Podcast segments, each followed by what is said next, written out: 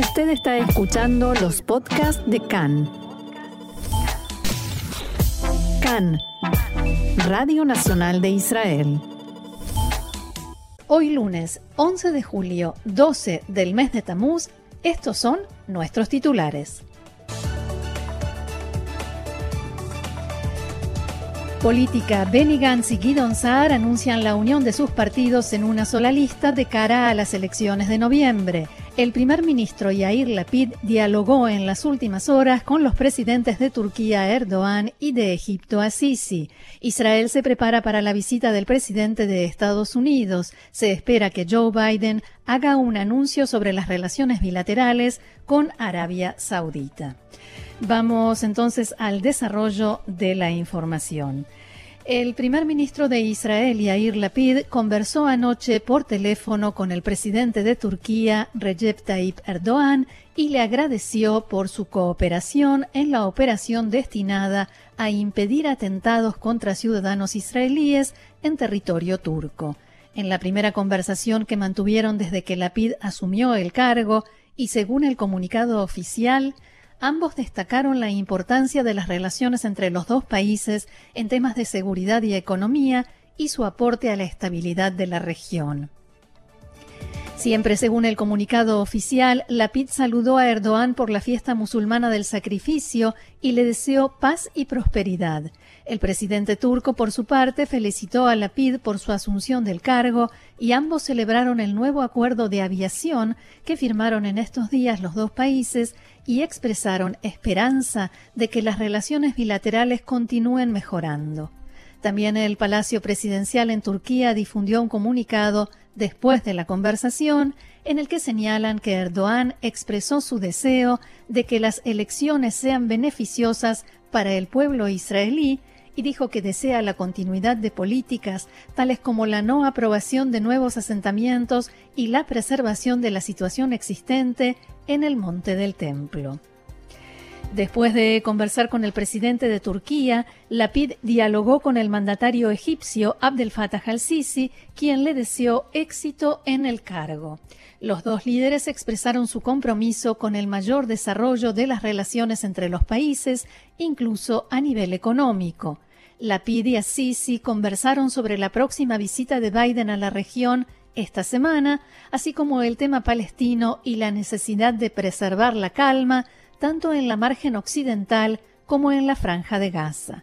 También hablaron sobre las vías y opciones para superar las consecuencias de la guerra en Ucrania en el tema de la seguridad alimentaria.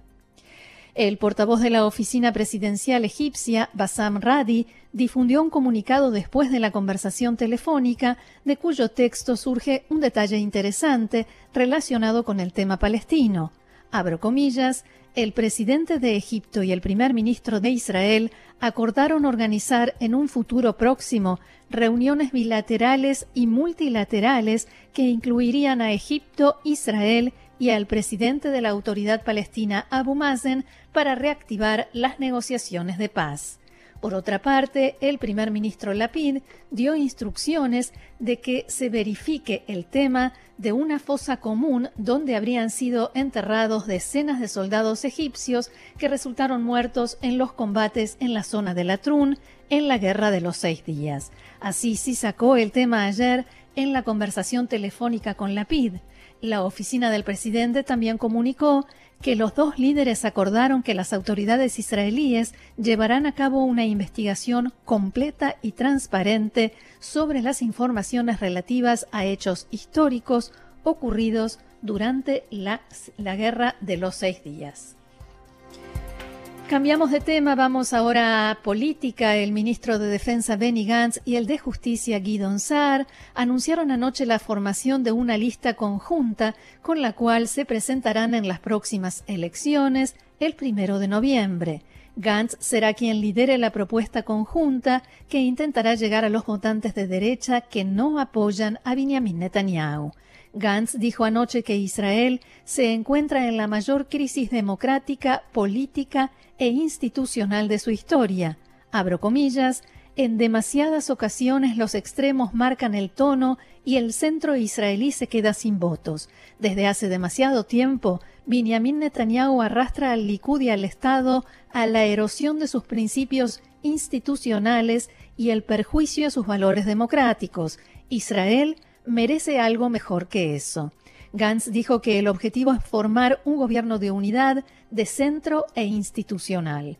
Guidon Saar, por su parte, declaró que el objetivo político que hay que perseguir después de estas elecciones es la formación de un gobierno de unidad nacional amplio liderado por Benny Gantz. El ex primer ministro Netanyahu reaccionó a la noticia diciendo, nosotros en el Likud no interferimos en cómo la izquierda reparte sus votos. El partido de Guidon y Gantz solo agudiza la verdadera pregunta en las próximas elecciones. ¿Nuevamente se formará un gobierno de izquierda de Yair Lapid con los hermanos musulmanes y la lista árabe conjunta? ¿O votarán por el Likud bajo mi liderazgo y juntos formaremos un gobierno fuerte, estable, un gobierno que devuelva a todos los ciudadanos de Israel la seguridad y la esperanza?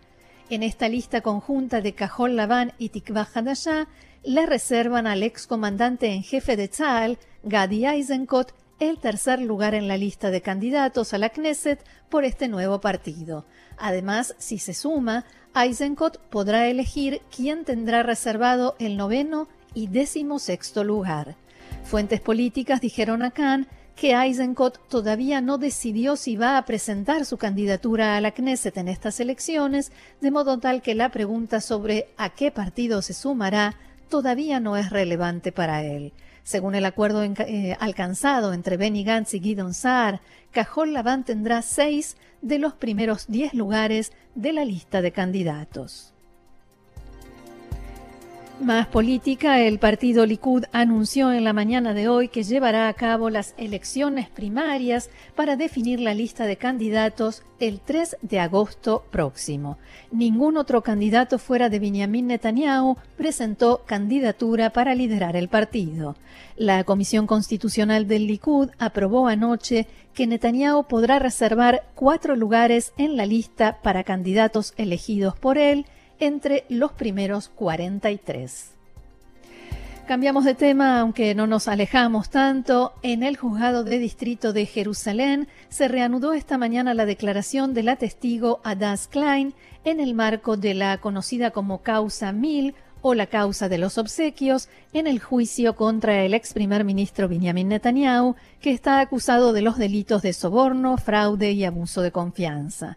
Cabe recordar que Adas Klein es asistente del empresario Arnold Milchen y en una época también lo fue de otro empresario y millonario, James Packer, y hasta el momento su declaración consistió en una descripción detallada y respaldada con recibos de compra de las exigencias, según dijo, del matrimonio Netanyahu de recibir cigarros, licor, botellas de champán e incluso joyas. Los jueces decidieron en las últimas horas que la testigo sí podría declarar acerca de información revelada después de que se presentara la demanda, especialmente respecto de otras joyas que fueron compradas, según su, su testimonio, para Sara Netanyahu.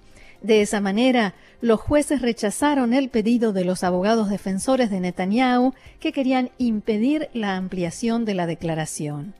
En su testimonio de hoy, Klein dijo que Sara Netanyahu le pidió a Milchen un regalo bonito, dicho esto entre comillas, para su aniversario de matrimonio y Packer compró para ella una pulsera por 42 mil dólares. También detalló la compra de abrigos y bolsos que adquirió por miles de shekels para la esposa del ex primer ministro.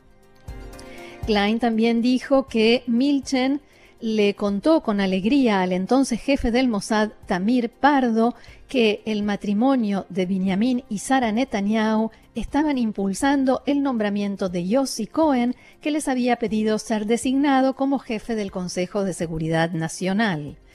Preguntada si recibió presiones cuando declaró ante la policía en la etapa de investigación, Klein contestó que no, abro comillas, fui contra todos mis intereses, dijo la testigo que en más de una ocasión durante su declaración habló sobre el temor que tiene a perder el empleo y el sustento por haber declarado en el juicio. Sin embargo, continuó, la ley es la ley para mí. Me citaron a declarar, hice lo mejor que pude por ser precisa. Y hay que destacar también que vino a declarar una vez más con custodia debido a las amenazas que recibe en el último tiempo. Volvemos a cambiar de tema. Hablamos ahora de la visita del presidente norteamericano Joe Biden a Israel pasado mañana. El gobierno israelí todavía no decidió cuáles serán los gestos de buena voluntad hacia los palestinos que se concretarán antes de la visita de Biden. El primer ministro Lapid y el ministro de Defensa Gantz dialogaron al respecto en las últimas horas, pero por el momento no comunicaron ninguna decisión.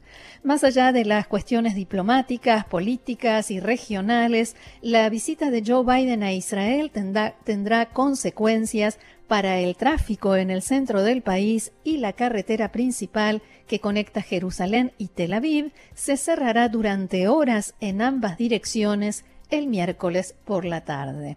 Atención, registren estos datos. Biden va a aterrizar en el aeropuerto Ben Gurion en la tarde del miércoles y partirá hacia Arabia Saudita el viernes por la tarde. El operativo de seguridad organizado para la visita incluye a más de 16.000 agentes de policía, gendarmería y voluntarios. La policía informó que la carretera Jerusalén-Tel Aviv, conocida como Ruta 1, estará cerrada en el cruce Shapirim en el área del aeropuerto y la entrada a Jerusalén el miércoles, ¿sí? El miércoles por la tarde.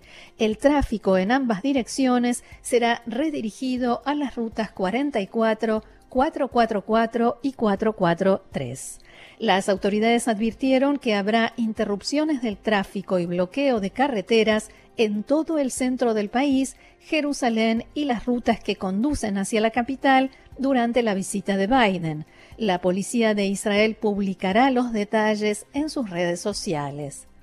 También habrá cierres esporádicos de calles y avenidas dentro de Jerusalén en base al cronograma de Biden, especialmente en la zona centro y en torno a la calle King David, donde se hospedarán el presidente norteamericano y su delegación. En el comunicado difundido por la policía se enfatiza que estará prohibida la circulación de aviones privados y drones en el espacio aéreo del aeropuerto Ben Gurión y en Jerusalén durante la visita.